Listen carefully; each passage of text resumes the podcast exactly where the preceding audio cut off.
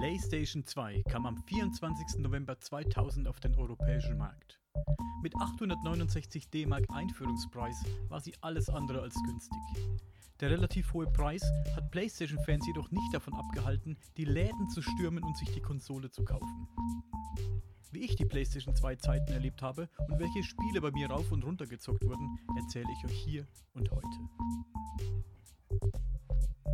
869 D-Mark. Das war für einen armen Schlucker wie mich damals natürlich ein Haufen Kohle. Kreditwürdig war ich damals leider nicht. Und eine Niere verkaufen war auch nicht drin.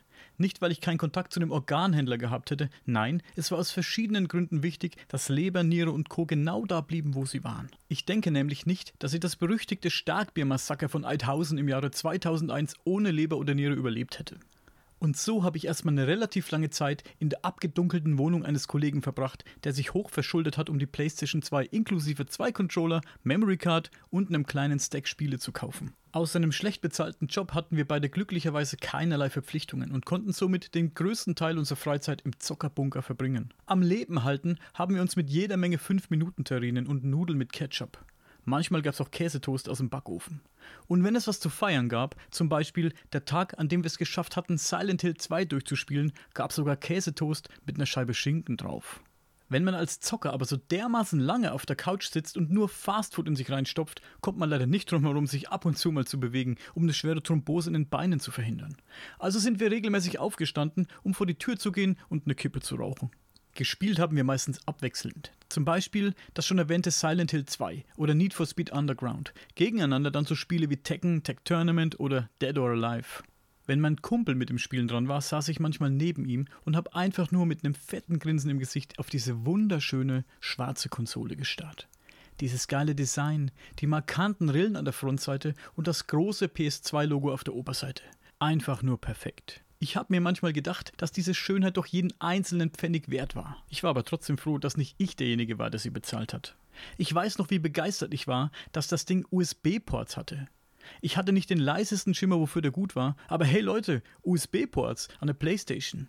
Für uns war ja nur wichtig der Slot für den Controller und der für die Memory Card. Memory Cards, die waren sauteuer damals. Die PS2 gab es sogar in verschiedenen Farben, unter anderem Rot, Gelb, Blau, Silber und Weiß. Und natürlich die Standardfarbe Schwarz. Habe ich eine vergessen? Ach ja, Aqua Blue. Falls ich eine ausgelassen habe, schreibt mir eine PN. Für die PS2 gab es auch erstaunlich viel Zubehör, wie zum Beispiel die iToy-Kamera oder die Fernbedienung, wenn man mal eine DVD gucken wollte. Ja genau, man konnte mit der PlayStation DVD gucken. Das war schon revolutionär zu einer Zeit, in der es für jede Sache ein eigenes Gerät gab. Heute hat man ja Musik, Filme, Spiele und Internet auf einer Konsole. Dann gab es da noch den Ständer, mit dessen Hilfe man das Baby hochkant aufstellen konnte, was Hammer aussah, aber meiner Meinung nach etwas unpraktisch war, wenn man eine CD einlegen wollte. Ständer. Es gab Singstar-Mikrofone, um Karaoke zu singen, aber das fand ich schon immer kacke. Egal wie gut man gesungen hat, das Ding hat immer angezeigt, dass man scheiße ist. Ich habe das nie verstanden. Was aber absolut Weltklasse war, war die Möglichkeit, in die Kiste eine Festplatte einzubauen, um darauf die Sicherheitskopien, ja, Sicherheitskopien, seiner Spiele zu übertragen. Heutzutage hat ja jeder Toaster eine Festplatte eingebaut, damals eben nicht. Die PS2 hat für mich bis zum heutigen Tage eine der besten Spielebibliotheken, die man sich nur denken kann. Die Auswahl an Spielen war riesig und es gab neben Paniten jede Menge richtig, richtig geile Titel. Da wären zum Beispiel Half-Life, das man noch vom Zocken am Computer kannte. Als Gordon Freeman prügelt und ballert man sich durch Horden von seltsamen Kreaturen. Und natürlich God of War 2, in dem ihr den größten Teil des Spiels Unmengen an Gegner mit euren Klingen zu Hundefutter verarbeitet.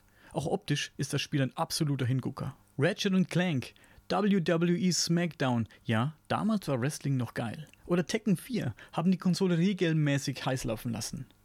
Und irgendwann kam der Tag, an dem wir ein Spiel in die Hände bekommen haben, das uns vor Freude fast die Tränen in die Augen getrieben hat. Resident Evil 4. Ich kann kaum in Worte fassen, wie sehr ich mich gefreut habe, dass endlich ein neuer Resident Evil-Titel rauskam. Anfangs hat sich die neue Charakteransicht und Steuerung etwas komisch angefühlt, aber das hat sich schnell gelegt. Für mich war das Spiel ein innovatives Meisterwerk. Es hat ein bisschen frischen Wind in die Resident Evil-Reihe gebracht und das auf eine gute Weise.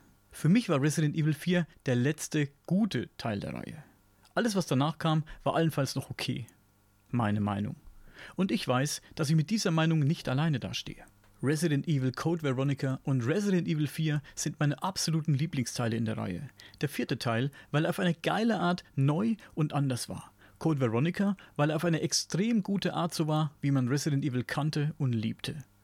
Jetzt habe ich aber verdammt oft Resident Evil gesagt. Ein paar Titel, die ich hier auf jeden Fall noch erwähnen möchte, wären GTA San Andreas. Zu dem Spiel braucht man nicht viel sagen. Es war einfach der Wahnsinn. Und by the way, soviel ich weiß, das meistverkaufte PS2-Spiel. Und da wären dann noch Shadow of the Colossus. Meiner Meinung nach ebenfalls ein absolutes Meisterwerk. Kam übrigens auch für die PS3 und die PS4 raus.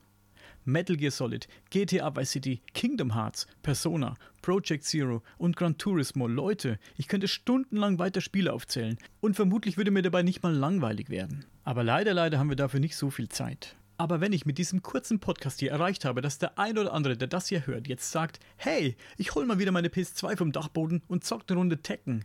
Danke, Podcaster mit dem großen Pimmel. Dann bin ich zufrieden. In diesem Sinne, bis zum nächsten Mal. Und dann geht's um die PlayStation 3.